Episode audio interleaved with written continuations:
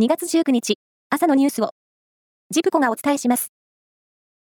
日本海溝、千島海溝沿いの巨大地震で津波被害が想定される、北海道から千葉県までの108の市町村のうち、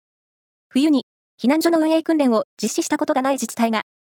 全体の69%を占めることが共同通信の調査で分かりました。先月の能登半島地震で、冬の災害が注目される中、防寒対策の遅れが浮き彫りになりました。大人に代わって日常的に家事や家族の世話を担うヤングケアラーに関する自治体の相談窓口に、子ども家庭庁が今年4月以降、進学や就職の専門支援員を配置する新しい事業を始めます。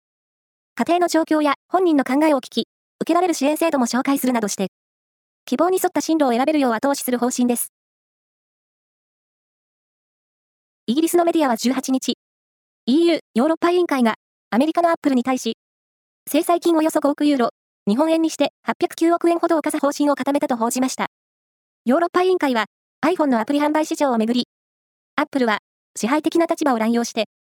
音楽ストリーミング市場の競争を歪めたためとしています。作業服大手のワークマンは、子供服の販売に本格参入すると発表しました。汚れにくさなど、これまでに培った機能性や低価格を売りに、顧客層の拡大を図る狙いで、まずは今月22日にオープンする沖縄県の店舗で取り扱いを始め、順次、全国の店舗に拡大します。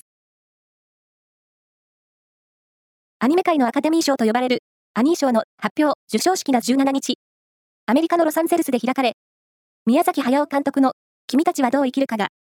絵コンテ賞とキャラクターアニメーション賞の2冠に輝きました。なお、君たちはどう生きるかと、新海誠監督のすずめの戸締まりは、長編作品賞でも候補入りしていましたが、受賞はなりませんでした。パリオリンピックの新競技、ブレイキンの日本一を決める全日本選手権の男子は、パリオリンピックを目指して予選シリーズに出場するダンサーネーム一心の菱川一心選手が初優勝を果たしました。一方、女子はダンサーネームあゆみの福島あゆみ選手が3連覇を果たしました。以上です。